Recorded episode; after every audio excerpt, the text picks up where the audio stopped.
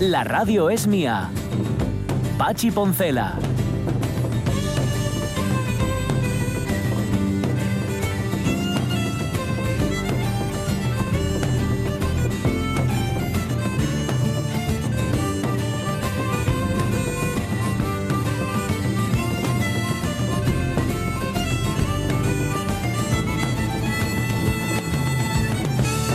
Las 11 y 8 minutos de la mañana, disparado, salí hace un momento del estudio, pero no pod- os podéis imaginar, pero con una intención que, que nada más atravesar la puerta, Desapareció. bueno, que abrí la puerta antes de atravesarla, desapareció, se fue, se fue. Entonces no se iba a habbar con Te algo quedó muy solo su recuerdo. Toda- pues como lágrimas en la lluvia. No, el problema es que no lo recuerda. No me acuerdo, no, no, no, que de es, verdad esa- que no. es- ese gran momento de ¿qué hago aquí? Claro. ¿Yo dónde iba? Bueno, cuando abres la nevera, eso a mí me pasa mucho abriendo la nevera. Sí, sí, que estaba buscando. Y te mira el limón, el medio limón Ey, podre. Que Y está dice, a mí, ¡mátame! ¡Ya! Ujú. En- es una reflexión, porque además eh, ahí hay un cambio profundo en el limón. Ujú. Cuando tú lo metes ahí dentro, Sí. que echa de menos a su otro medio limón. Sí. Todavía hay un, hay un momento, hay un periodo que dura muy poco en el que cree el- vagamente, tiene una que va a volver. Volverá, y dice, "Pues, seguro que me ponen Sí, en sí, unos sí. traseros de pollo. Sí, sí, sí. o con un besugo o algo así. Y él está ahí y, dice, y entonces ve cómo se reseca y sobre todo Sí. cómo su acidez se convierte en amargura. Sí. Que eso es lo peor que les puede pasar a un limón metido en una nevera. Pero sí, lo sí. Bueno que hace ese limón es llevarse todo aquello que no resulta, mm, iba a decir constructivo. en Ya. fin, ¿eh? Eh, olores, mm, contaminantes Sí, sí. y todo tal. Sí. Se supone que el medio limoncito, ¿eh? Ujú. ahí en el limón, hace maravillas, Ya, Pepe. ya verás, ya verás como nos cuentan dentro de un par de lustros Que esto que era al revés, terrible. que era al revés, que, Ya. el- que era de esto- todos los males de nuestro tiempo que Era del por limón, el medio del limón. Sí, Si fuera señor. entero, ¿Cómo era aquella canción de dos limones y medio un limón? limón, medio limón, dos, y así Y, sucesivamente. así que no, y no tenía más. no más tenía mucho más, ¿no? tenía mucho más. El- y el prove, bueno, no acabó Ah, y el prove que la cantaba, sí, Sí, sí, sí, verdad, sí. que me acuerdo de Vale. sí. Pero borremos todas estas imágenes negativas en nuestra mente. Eh, dentro de un rato, hablando de imágenes, va a estar con nosotros García de Marina. García de Marina es. eh, ¿Os acordáis que el otro día hablamos con Chema Madoz? Pues es, digamos, vamos a resumirlo mucho, nuestro Chema Madoz. ¿Vale? Para que nos entendamos.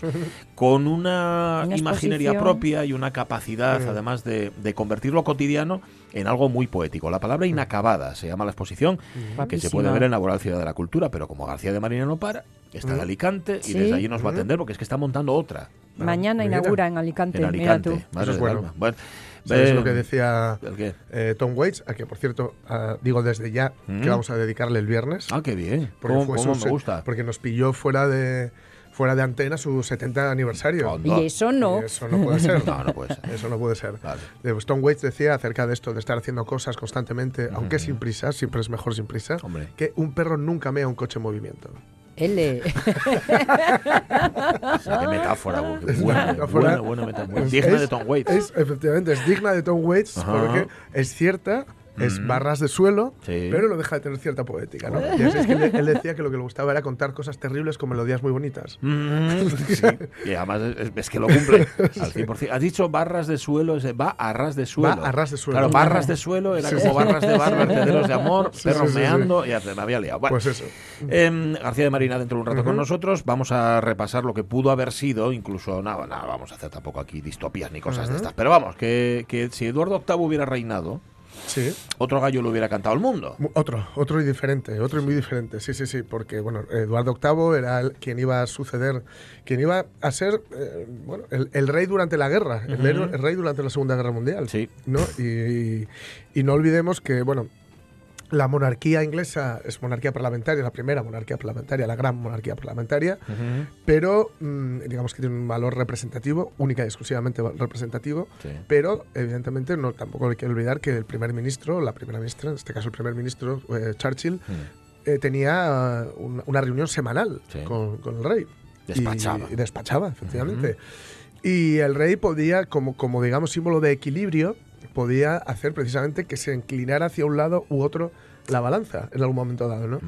Y bueno, en algo que narra maravillosamente la, la Noche Más Oscura, la película por la que Gary Oldman se llevó ese, ese Oscar, Sí. eh, pues ahí hubo un momento duran- duran- en el cual la posición de la Casa Real fue muy importante para que Inglaterra Ujú. tendiera hacia un lado u otro, con lo cual eso es lo malo de, de dejar este tipo de cuestiones en manos de sol- unos, unos mm, hombros, digamos, con nombre y apellidos, ¿no?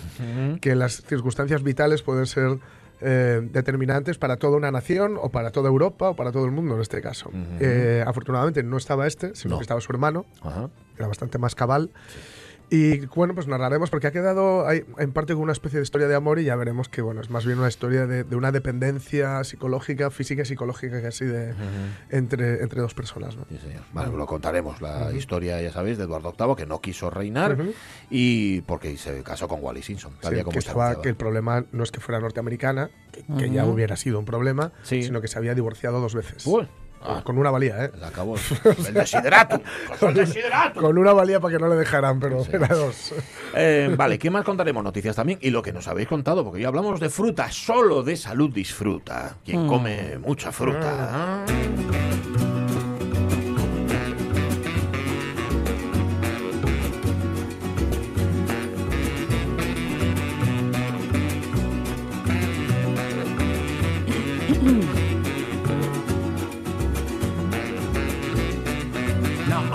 king of the swingers road, the jungle VIP.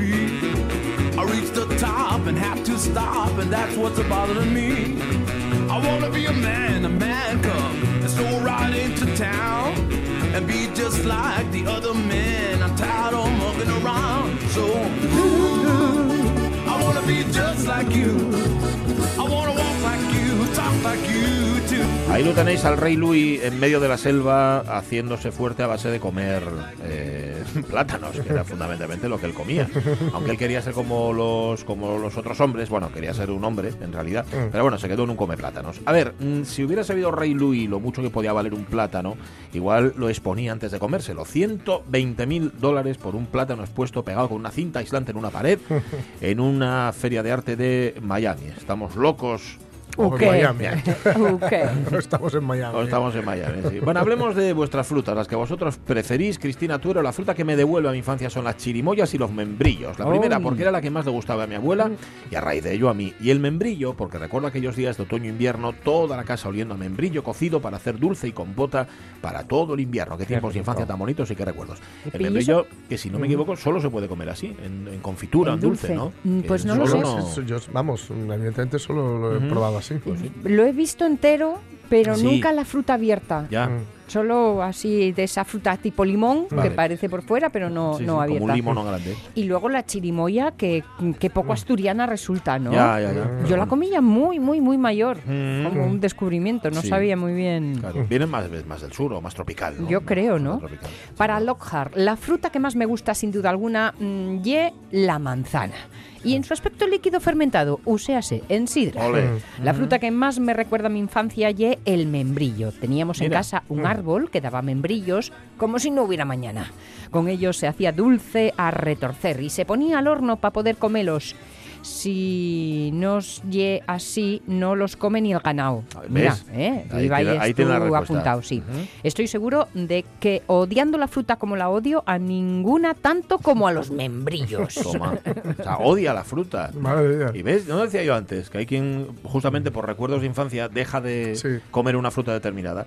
Dice, espérate a ver que ahora me perdí. Sí, Francine K, creo, ¿eh? No, que va, si está todo desordenado, si lo tengo todo desordenado. Estoy, yo estoy intentando curiosarme No, no, también yo voy a porque curiosarme si ahora. No... Y es que además últimamente, no solamente la centralidad, que tenemos la internet así más rara. Ahora ya está, yo lo encontré. María Sumuñiz, la verdad, que unas cuantas y unas cuantas frutas en casa. Siempre había fruta, manzanas, peras, plátanos, uvas y todas me gustan. Isabel Menéndez, les manzanes. Y de aquella duraban casi todo el año. ¿Cuánto costaría una de aquellas manzanas envuelta en fuelles de castaño y rodeada por una víbora? La víbora. Melón, cerezas, fresas. Dios, parezco una tragaperras. O sea, sí. Esto Hugo Almaviva dice. César Maltrago dice, ¿sería para blanquear guita o porque es deficiente mental? Se refiere al artista del Mm. plátano. Y lo segundo, con tanta pasta no cuadra. O sea, ¿qué es lo primero? que es para blanquear guita. Vale, Buena xente, dice Roberto Cañal. La fruta préstame toda. No faigo distingos. Eso sí, procuro que sea de temporada porque agora tenemos melones en a, a vientu ou freses en xuneto Sí. e non me parece bien. Que quieres que te diga? Sí. Pero por encima de toes, les manzanes de xuru. Bueno, la manzana, dice también Berto Alonso Novoa, y si ye mingán, mejor. Uf, además hay tantas especies de manzana. La de Perú mingán, que no hay muchas. ¿eh? Sí, De estas. de temporada, Sí. pero de nuestra temporada, dice Fernando Calleja.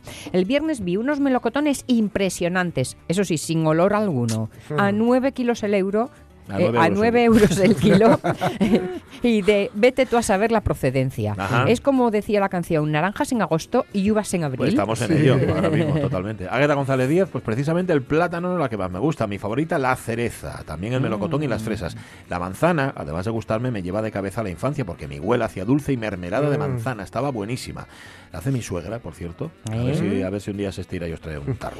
que se supone que eh, la mermelada, por ejemplo, de manzana es lo más básico, fácil y común. Sí. Y con ella se hacía la base de muchas mermeladas de otras frutas más caras. Ah, sí. Y que era 80% de manzana, Y un echabes el otro de sabor y colorín de y a la tira. Y por aquello que tienen, por la pectina, ¿no? Dicen que, es, la, la que sustancia. hace que cuaje la mermeladina así.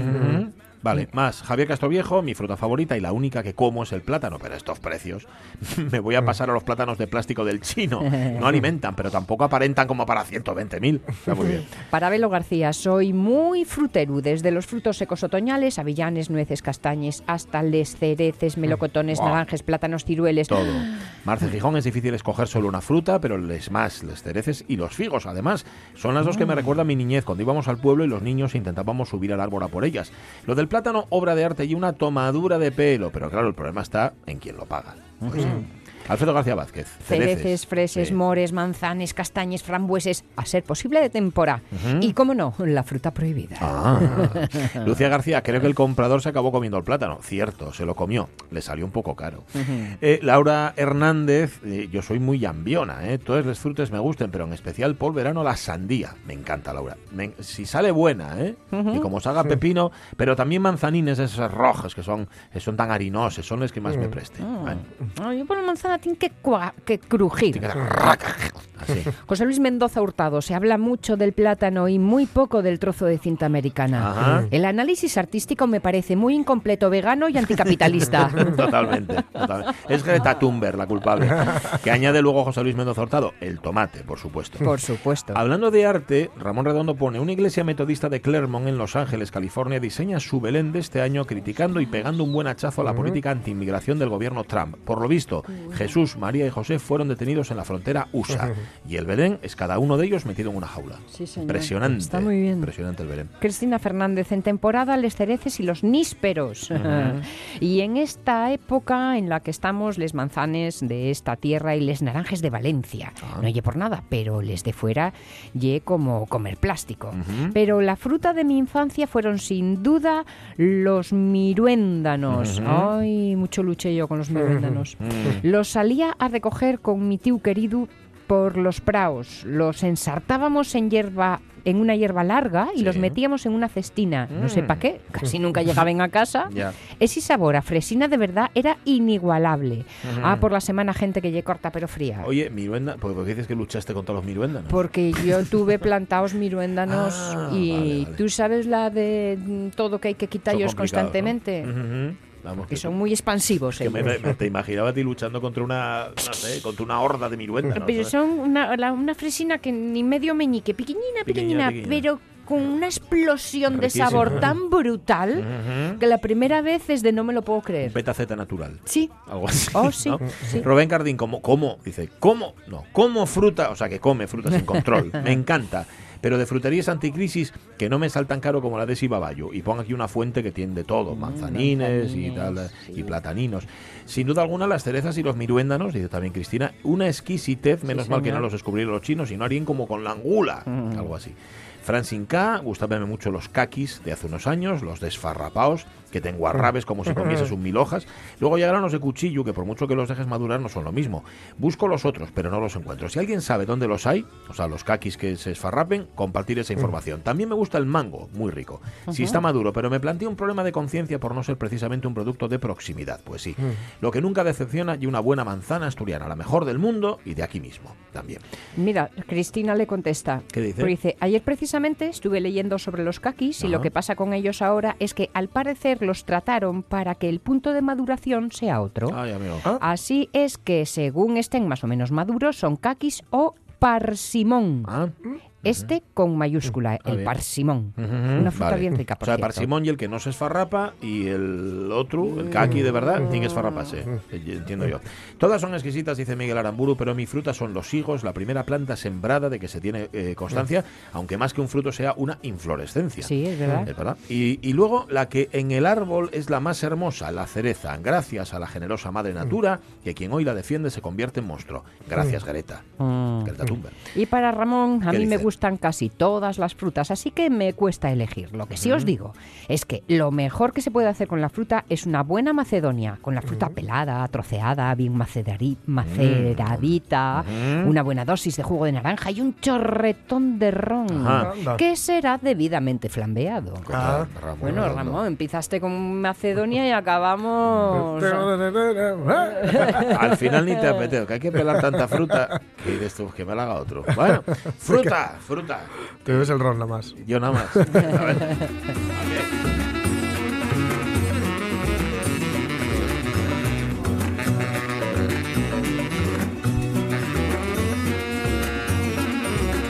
Estos son los lobos. Esto Sí. apareció en un disco que yo no supe nada más de él. Me acuerdo que lo teníamos en la radio hace muchísimos años, el LP, os estoy hablando, Ujú. que eran cantantes todos muy famosos, muy famosos, haciendo versiones de canciones de Disney. Estaba Tom Waits también, estaría el tal Nick Cave, me da la impresión. Nunca encontré ese disco. Si alguien sabe Ah. de él, que me, lo, que me lo comunique, que me gustaría tenerlo. Y aquí aparecía esta versión. You too. Estos tipos mm, son de un recomendable que mata, ¿eh? Los, lobos. muy Sí, buenos, sí, que nos- en aquí nos- hace- Uf, mucho, mucho. Mucho, cuando- Aquí nos, nos quedamos con lo de 30 la. Bamba, con Sí. lo que fueron ellos los que hicieron la versión nueva de la Bamba en Sí. aquella película sobre Richie Valens. Sí. pero tienen discos y tienen canciones eh, con desarrollos así largos y bastante oscurillas, de estas que Ah. hay- tengo cierta carencia hacia ellas eh, Ujú. de tanto en tanto, Sí. que merecen mucho, mucho la pena. ¿eh? Pues ¿No mira. Sí, sí, sonaban mucho en Abierto hasta el amanecer?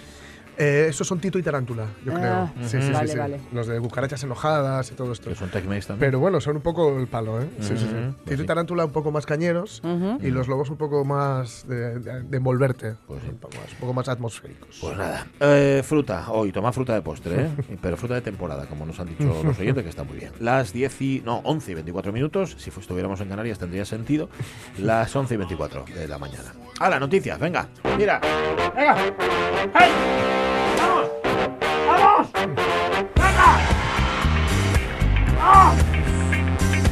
¿Quieres callar? Me he traído aquí al primo este que está pesado, ya, tonto te pone. Bien, eh, atención, atención, los que estáis ahora acabando la primera evaluación. Sí. Trabajos académicos por encargo para alumnos tramposos. Dos puntos. 400 euros por una investigación universitaria de fin de grado. ¿Has trabajado alguna vez para financiarte los estudios? Para nada. Nunca. Nunca. ¿No te has planteado en verano? Pues mira, No, trabajo no, en verano no. y... Sí que me he planteado hacer voluntariado, eso es otra cosa, pero sin ánimo de lucro. Voluntariado sin ánimo de lucro.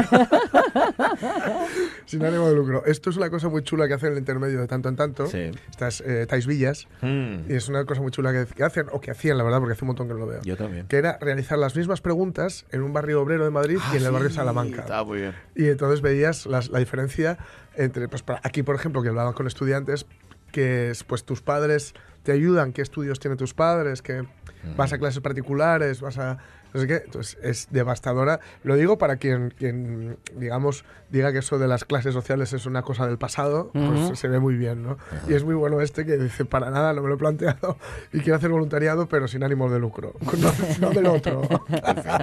no del otro.